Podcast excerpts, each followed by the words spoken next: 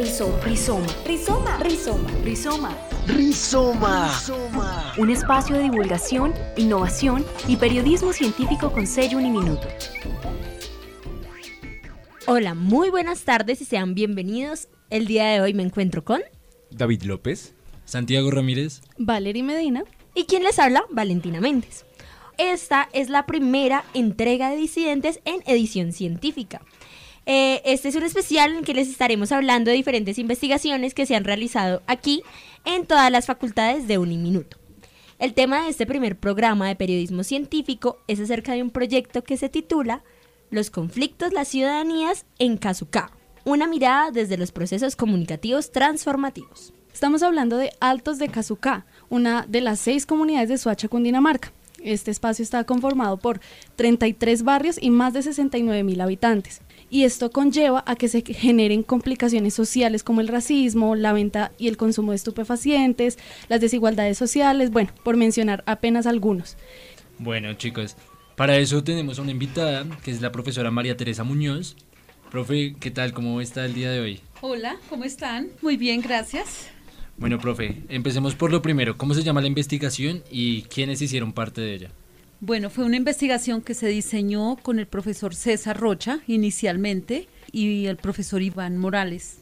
Esta fue diseñada para mirar o para resolver los conflictos de las ciudadanías en Cazuca. Cuéntanos a grandes rasgos cómo fue el proceso. Bueno, la inquietud salió con Iván Morales, eh, Iván Morales tenía el contacto con Escape, el primer grupo, Escape, y a partir de Escape entonces nos fuimos abriendo otras puertas, que fue Casucarte y que fue el Colegio Luis, Carlos, Galán. Bueno, para entrar en materia, el profesor César Rocha, que es el líder de, del área en comunicación, lenguaje y participación de la Facultad de Ciencias de la Comunicación aquí en Uniminuto, cita el concepto del profesor Boaventura de Sousa, él habla acerca de las ciudadanías de alta intensidad. Para saber mejor, que nos lo explique alguien que tiene muy, muy claro. Escuchemos al profesor César Rocha.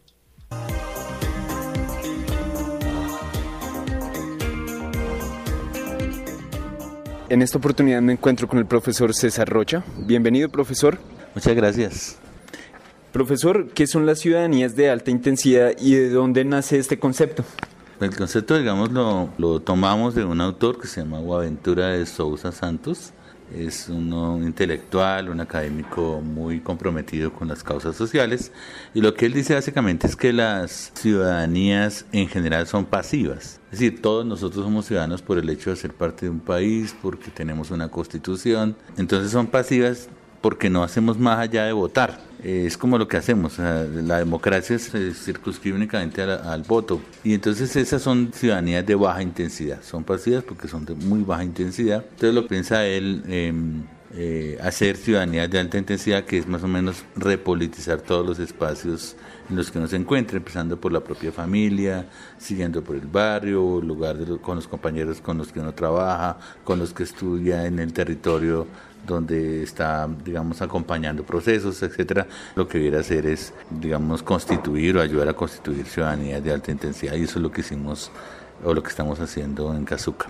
¿Cómo más podemos construirlas? ¿Cuál ha sido su aporte desde esta investigación para construir ciudadanías en este territorio? Sea, ya lo que, lo que veíamos nosotros es que hay muchas ciudadanías, pero del desorden, eh, que es un concepto que si nosotros creamos acá con otro compañero, con Gonzalo Ortiz, y son ciudadanías en donde los individuos van tratando de sobrevivir de alguna manera en vista de que el Estado o las políticas del Estado o los gobiernos de turno no han estado presentes. En Cazuca ha sido ausente, han sido ausentes los gobiernos de Soacha, o los gobiernos, eh, el gobierno nacional no ha estado presente. Entonces, lo que la gente ha tratado de hacer es hacer lo suyo, sobrevivir con lo suyo, apropiarse de un, territorio, piratear la luz o el agua, etcétera. Eso ha sido tradicional en, en Cazuca. Eh, no es común encontrar ciudadanos de alta intensidad. Es básicamente tratar de incentivarlos a que fueran ciudadanos de otro tipo. Trabajamos con un colegio y también en el colegio, a pesar de que son niños y algunos jóvenes, de todas maneras que son ciudadanos de baja intensidad. ¿Cómo podían ser ciudadanos de alta intensidad? Pues básicamente desarrollando acciones a favor del territorio en donde viven, donde estudian, o sea, apropiándose de ese territorio, no dejando que otros hagan de cualquier manera, sino ellos pensando el territorio, su territorio, que es la escuela, su territorio, que es el barrio de Cazuca, en donde están haciendo lo suyo, apropiándose de él, politizando el espacio, a través del audiovisual participativo, que es nuestra estrategia, pensando el territorio, o sea, trabajando el territorio. ¿Qué tan pertinente es formar este tipo de ciudadanías? Ah, yo creo que es muy importante en todo momento, pero me parece que más ahora, pues del posacuerdo. En mi opinión, la guerrilla también han sido ciudadanos. La guerrilla y muchos actores armados son también ciudadanos, pero del desorden. Esos y otros ciudadanos han sido del desorden. Entonces, este es el momento en donde muchos actores sociales tienen que convertirse en ciudadanos de alta intensidad.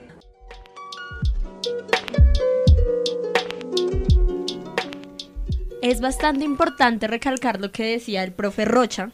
Nosotros muchas veces nos pensamos la forma de solucionar los conflictos y pensamos es en el paso después del conflicto, en solucionar, en, dan- en dar justicia a una problemática. Pero muchas veces a la hora de investigar no nos pensamos qué pasa antes, por qué se dio esa problemática. Es bastante importante pensarse el territorio para que cuando la gente se apropie de él, pues se apropie del conflicto. ¿Qué técnicas trabajaron para llegar a, a esos conocimientos, a identificar esas problemáticas, profe? Fueron varios ejercicios. Por un lado, se trabaja el enfoque con la metodología de, la IAP, investigación, acción participativa, desde el audiovisual participativo y comunitario. Entonces, esta fue una herramienta, además porque nosotros vemos esto, este como una herramienta pedagógica para transformar sociedades. Entonces, con esto, los chicos se iban encarretando muchísimo con, con esta herramienta y todos querían hacer fotografía, todos querían registrar lo que estaban haciendo, todos se apropiaban de la cámara o de las cámaras y al tener ese, ese sentido de pertenencia, pues también tenían el sentido de pertenencia de sus problemas y cómo los iban resignificando. ¿Qué problemáticas específicas se trabajaron por medio del video participativo?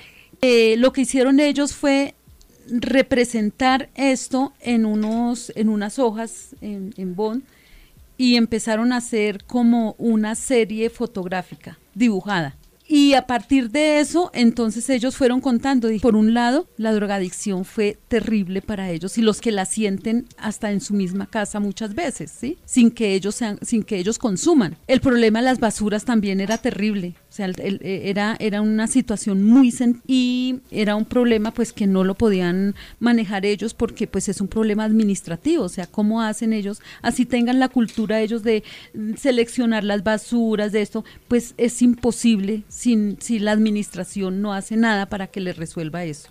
Y es que precisamente con las ciudadanías ideales y con ese compromiso de no solamente habitar por habitar la ciudad, sino darle un sentido a, a esta cantidad de cemento, yo quisiera saber qué dificultades tuvieron a la hora de hacer el proceso, qué, qué se les complicó eh, en las jornadas de investigación cuando se encontraban con ellos. Que Fue más como en el encuentro con las mismas comunidades. Si tuvimos dificultades, por un lado con escape, con mismo escape, de poderlos convencer de que esto era chévere. De, entonces yo creo que fue como esa capacidad también como como investigadores y como, como estar también inmersos en la comunidad y esa carencia de, de poder construir con ellos colectivamente una propuesta, de sentarnos a, a- a, venga, miremos, hagamos, construyamos, poco mostrándoles la propuesta y estar ahí como colectivamente haciendo propuestas y contrapropuestas. Ellos decían una cosa,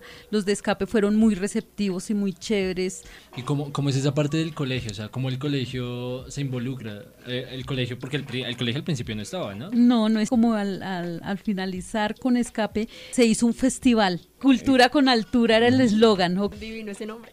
Sí, era muy bonito porque decían los chicos del semillero que, que eran los chicos que estaban ahí como activos, los de Mateo Rizo. Ellos decían, bueno, pues esto, si ellos no vienen, no pueden venir a, a ver cine, pues nosotros vamos hacia ellos. Entonces ese era el eslogan que se le tenía por eso. Fueron talleres, fue la exposición de lo que habían hecho los chicos en la primera parte. Entonces en esa primera presentación llegó el coordinador académico y el rector, Noé, de ahí del colegio, y pues nada, nos dijo que era muy chévere, que era muy bonito, que a él le parecía importante que se pudiera articular con el colegio. Entonces ahí pues como que nos abrieron las puertas y nosotros dijimos de una vez pues chévere poderlo articular, o sea, no podíamos decir que no, obviamente. Entonces fue un- una coyuntura muy importante para iniciar con el colegio. Pues precisamente pensando en eso, el primer producto que se hizo fue algo que se llama Pa' que vean, en el cual cuentan el proceso que ha llevado a cabo eh, y que está producido no solamente por el profesor Iván Morales, sino por el semillero Mateo Rizo. Es una actividad más del proyecto. O sea, este para que vean fue una actividad, fue una serie web, una de las series web, porque eran cuatro series, de las cuales fue la primera. La serie web entonces fue un, un ejercicio con, esca- en hacer una pinta, unos murales. Y los murales entonces eh, se hizo uno solo con la participación de algunas personas de la comunidad, el semillero, o sea, fue súper, súper colectivo, participativo, o sea, fue muy bonito. Se pudo hacer varias reflexiones ahí muy importantes con ellos también. Bueno, pues a mí me gustaría que lo oyéramos, ¿no? ¿Qué les parece a ustedes? Entonces, escuchamos el audio del primer video que hicieron en el lugar para que vean con la entrevista al grupo Cazucarte.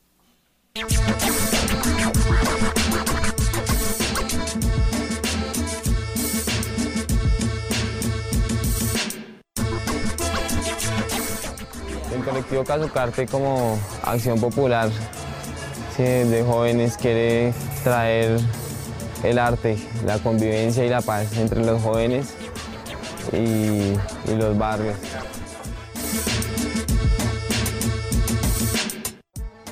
Estamos promocionando el cambio social, cómo nos vemos nosotros en Cazuca, por qué, hace- por qué trabajamos, por qué hacemos el cambio y cómo nos ven desde afuera. Kazuka no es solo drogas o robos o cosas malas, sino también tenemos muchachos que quieren ver que el barrio salga adelante.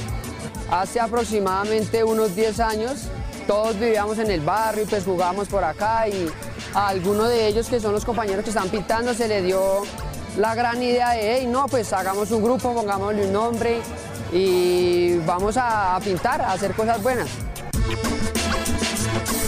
pronto más de uno toma las malas andanzas. Nosotros lo que intentamos sembrar es de pronto es por medio del graffiti, de pronto en lugar de de pronto irse a, a tomar malos pasos, póngase con un pincel así sea y, y encuentre una pared que, que esté permitida y pues póngase a hacer un graffiti más, más efectivo y más esencial.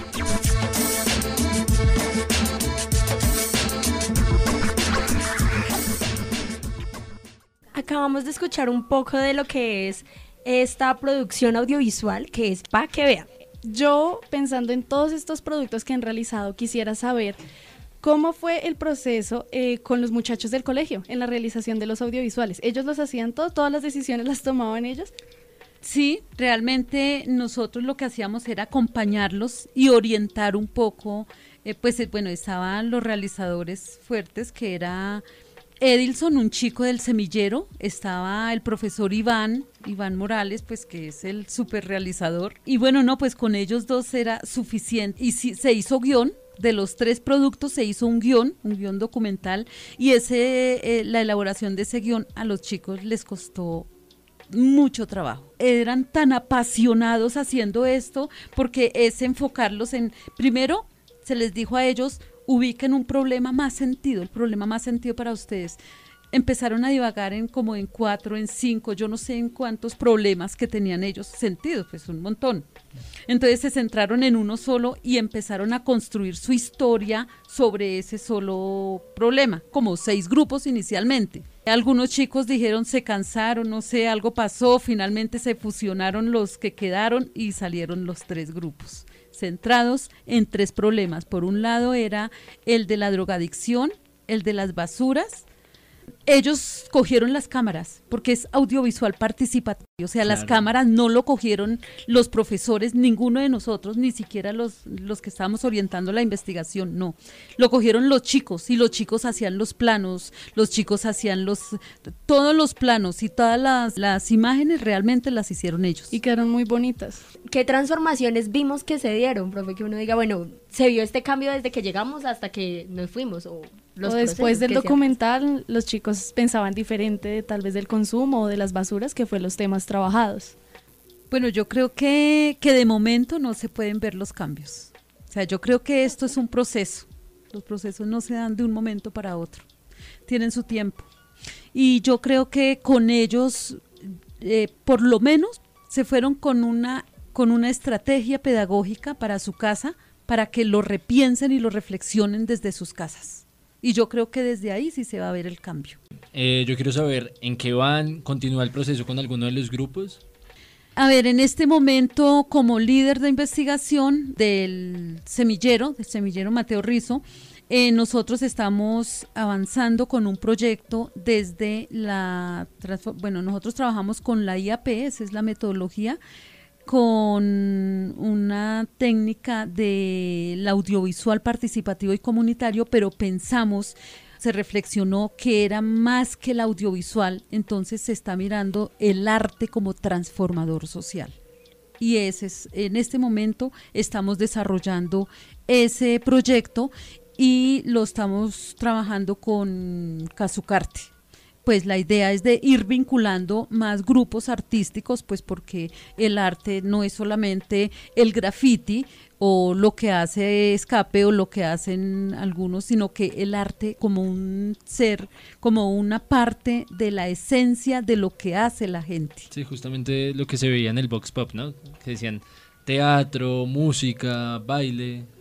Y algo muy importante es la gente dándose cuenta que estos mismos procesos pueden llegar a alcaldías, pueden llegar a convertirse en políticas, pero que se demuestran a través del arte. Como todo lo bueno se acaba, profe, agradecerte de verdad que nos estés acompañando, que nos estés contando todo este proceso. Pues nada, no a ustedes también un agradecimiento porque es una forma también de socializar y de mostrar lo que, lo que se hace en los territorios que me parece que, que a veces quedan invisibilizados todas estas actividades. Me parece que este ejercicio es un ejercicio muy bonito el que, el que se tiene para poder conversar de lo que se hace.